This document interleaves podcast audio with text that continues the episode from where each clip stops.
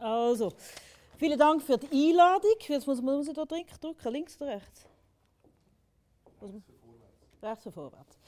Also, ich habe ähm, die Aufgabe, die Aufgabe, nein, eigentlich die, die, die werte Aufgabe, äh, die Konsumentin oder der Konsument zu spielen oder zu sein. Das sind wir ja alle. Und aber wenn ich dann letztes Jahr noch mit, mit dem Thema auseinandergesetzt habe, ich denke, oh mein Gott, da könnte man so viel sagen. Da wird man dann da könnte man eigentlich auch ein Studium machen, man könnte da weiß der Gott was machen. Ich habe gesagt, nein, ich mache das mit Bildern. Dann der Herr und Frau Konsument hat einen Intellekt, hat ein, ein klares Verständnis, hat aber auch stark auch einen emotionellen Zugang zu dieser Thematik. Daten, Datensicherheit, Datenschutz oder eben gerade die, der lustige Ausdruck Person oder Persona hat auch eine emotionale und eine psychologische Komponente. Ich habe das, den Begriff Persona eigentlich eher bis jetzt kennt als, als Begriff aus von der jüngsten Psychologie, wo eigentlich sagt, der Mensch in seinem Verhalten, der Mensch in seiner Wertigkeit, der Mensch auch als ethisches, ethische Person. Und das ist die Persona. Und ich habe das erst jetzt vorher gelernt, dass da in der Datenschutzwelt das ein bisschen anders interpretiert wird.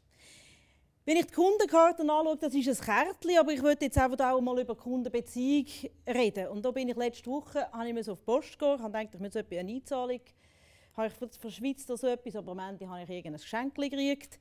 Und dann fragt mich die am Postschalter da oben am Kreuzplatz, wenn sie eine Autovignette? Und wieso sollte ich eine Autovignette? Mehr als 50 Prozent der Leute in Zürich fahren ja nicht einmal Auto. Nein, ich will keine Autovignette bin ich die Woche drauf Marken kaufen. Dann habe ich nach einer Marke gekauft, hat mir der junge Verkäufer gesagt, haben Sie ein Mobiltelefon? Ich habe gesagt, nein, ich will eine Marke kaufen, ich will kein Mobiltelefon. Also ich werde als Konsumentin immer wieder, immer wieder begegnet mit irgendwelchen zusätzlichen Bedürfnissen, zusätzliche suggerierte Bedürfnisse. Da haben wir einmal eine Welt von diesen Kundenkarten, einfach mal eine ein arbiträres Bild aus dem Wikipedia oder ja, von der Wikipedia. Und plötzlich werde ich nicht nur einfach, habe ich nicht nur ein Kärtchen, Cumulus oder Supercard. Ich werde äh, zum VIP, ich werde zum Frequent Flyer, ich werde zum Clubmitglied, ich werde zum mehr als einen Mensch. Ich gehöre jetzt zu einer größeren Familie, wo ich einen gewissen Profit habe, aber wo ich auch meine Identität, eben meine Persona, in Form von der psychologischen Ausdruck von Persona, wird jetzt ein bisschen geändert. Also ich bin Goldcard-Besitzer, ich darf dann plötzlich dabei sein. Ich bin jemand anders. Aber vielleicht bin ich auch ab und zu ein bisschen der Pinocchio. Ja klar, ich bin ja eine Beziehung eingegangen mit dieser Firma, dass ich die Karte habe. Aber ab und zu, wer tut jemandem etwas vor? Bin ich jetzt wirklich der Supermensch, der eine super Karte hat und vielleicht aus dem zehnten Stock rausgumpen kann und irgendwie über die Welt fliegen kann? Oder bin ich eigentlich nur zu einer IP-Adresse oder einer Kundennummer reduziert, wo man damit etwas machen kann? In der Zeit der dauernd fließenden Meldungen über Drohnen, über die Meldungen, wie Daten verschwinden oder sie anders hinkommen, fühle ich mich als kleiner Konsument oder Konsumentin vielleicht schon ab und zu als Pinocchio in dieser Welt.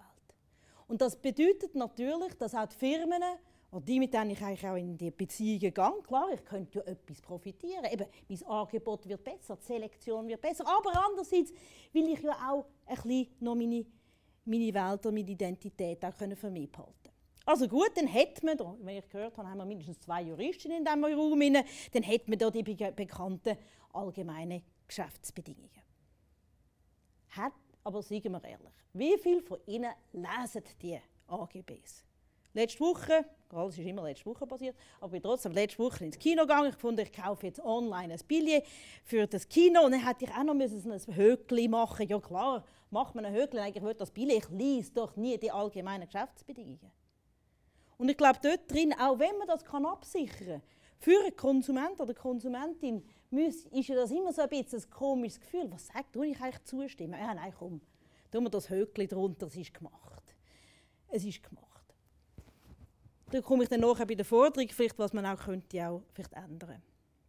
Da haben wir die chinesische Mauer. Die chinesische Mauer wird ja häufig auch als Schutz angesagt. Eben, ich bin ja mit meinen Daten, die ich übergebe, in irgendeiner Form auch immer, ob es kumuliert ist, abstrahiert ist oder personifiziert ist, dahingestellt. Aber ich komme ja eigentlich in eine Welt in der ich geschützt werden Bei der Bankenwelt redet man ja immer von diesen Chinese Walls, dass eine Abteilung nicht mit der anderen Abteilung redet, aber was ich jetzt gerade äh, im Rahmen, auch wieder letzte Woche natürlich, im Rahmen von der Vorbereitung von diesem Kurzbeitrag mit jemandem geredet habe, der mit diesen Datenanalyse zu tun hat, habe ich gefragt, ja, haben denn die auch intern von den kumulierten Daten zu den privat personifizierten Daten eigentlich eine gewisse Abmachung, dass man nicht Kontakt hat. Haben ihr räumliche Trennungen? Haben ihr wirklich Abmachungen? dann hat man gesagt, ja, es gibt ja schon Good Privacy es gibt ja eine Good Privacy Ausbildung und da muss man dann auch irgendwann, wenn man mit diesen heißen Daten schafft, muss man dann da so ein Kürzli machen und das Kürzli hat man auch intern Leute, die da die Kürzli beibringen und schauen, dass die Qualität von sogenannten Good Privacy passiert. Aber weißt, Kaffee trinken, zum Mittagessen etc. tut man trotzdem. Also meine Daten werden doch nicht, auch nicht intern irgendwie geschützt. Und vielleicht gerade die andere Seite oder ein anderer Zweck von der Mauer und gerade auch als ich als Konsumentin bin ich auch einmal wirklich interessiert, ja, was passiert wirklich. Ich würde vielleicht auch an die Mauer, wo hinter die Daten bearbeitet werden, wo ich ja nicht kann ganz nachvollziehen, was gemacht wird, auch können eine Klage, auch können einen Zugang haben, auch können einen einfachen einen einfachen Ort haben, wo ich kann wirklich auch herausfinden kann, was wird wirklich gemacht, ohne zu müssen die AGBs lesen, ohne müssen mir irgendwie äh, über eine Zeitung oder über einen Beobachterartikel informieren. Nein, es sind schon noch Fragen, die man immer wie mehr eigentlich sich stellt. Ja, was wird mit wem verknüpft? Wir haben ja gehört, der Einzel Goldfisch, hm, oh, es mag nicht so schlimm sein. Und vielleicht dann auch langsam die Holding-Zusammenhänge. Das wäre ja schon noch spannend zu wissen, wenn jetzt jemand äh, beim, äh, wie gesagt, bei Digitech einkauft, dass man auch genau weiß, was er beim Migros selber holt. Dass die Verknüpfungen passieren, das ist für die Öffentlichkeit eigentlich nicht nur klar, es ist vermutlich auch eine größere Angst, als man es eigentlich vornimmt. Ich habe eine interessante Aufgabe. Ich bin noch Verwaltungsrätin von der EKZ, das Elektrizitätswerk vom Kanton Zürich. Und jetzt im Rahmen der ganzen Liberalisierung vom Elektrizitätsmarkt kommt man auch immer mehr an die Thematik an. Wie können wir die Kunden in Zukunft binden? Nein, sie sind ja doch noch. Äh, es wäre ja schon noch gut, wenn jemand noch Strom würde kaufen bei der EKZ. Es wird aber auch jetzt gerade in dem Thema, wo auch die Ziel von der Energiesparen und von der Energieeffizienz stark wird, fängt man ja auch an, die sogenannte Smart Metering einzubauen. Also wo man in Form, auch wieder in Form von einer geschlossenen Kundengruppe probiert, die Kunden miteinander zu vergleichen in ihrem Energieverhalten. Natürlich unter den Kunden anonymisiert. Drei Monate später kommen die Daten dann auch in die Öffentlichkeit oder in die geschlossene Öffentlichkeit von diesen Nutzern, wo man probiert, dann interagierend miteinander herauszufinden, was gäbe es für Maßnahmen, dass sie im Wettbewerb miteinander können weniger Energie brauchen. Klar, das sind interessante Prozesse, wiederum psychologische Prozesse, wiederum in Einbezug vom Begriff der Persona, aber andererseits solche Vernetzungen und Verknüpfungen hinterlassen Spuren und wir wissen auch nicht, wo es wirklich hingeht. Das hehre Wort der Transparenz. Das ist jetzt bei beiden Vorträgen, tut mir leid für meine Verspätung, ich bin in Bern stecken geblieben, aber auch, ich habe auch gehört, beim ersten Vortrag jetzt heisst Transparenz, das hehre Wort der Transparenz. Für wer ist es transparent? Für wer sollte wirklich die Transparenz und Zugänglichkeit für Daten haben? Klar, für das Individuum. Aber wer ist das Individuum? Mit welchem Bildungsstandard? Mit welchem Spruch und kulturellen und ethisch Werthintergrund? Wieder zurück zum Persona kommend.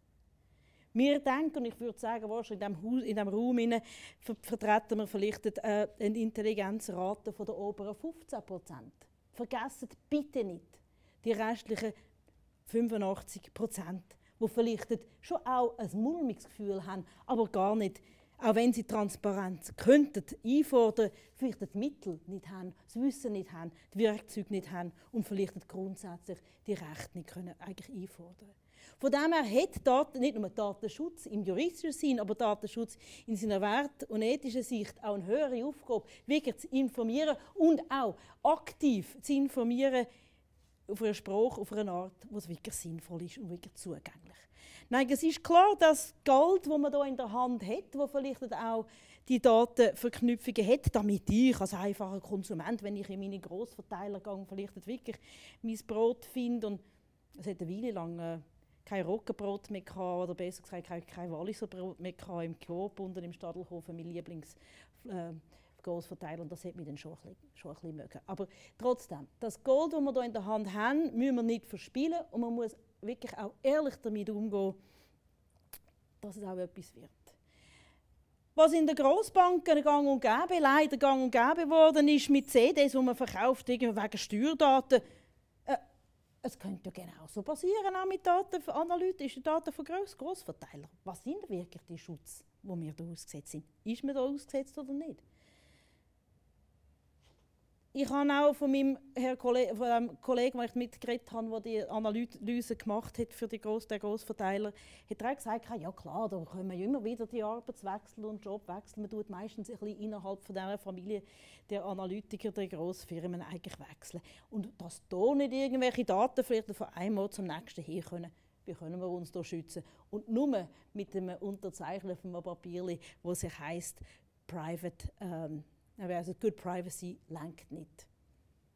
Meine kleinen Forderungen, eben nochmal eine einheitliche und vielleicht auch verständliche AGBs. Einheitlich für wen? Vielleicht wäre es einmal Zeit, dass wir überhaupt über all die verschiedenen Verteiler und Verbraucher einmal auch Klarheit sagen und bitte keep it nicht nur stupid and simple, einfach wirklich lesbar, zugänglich.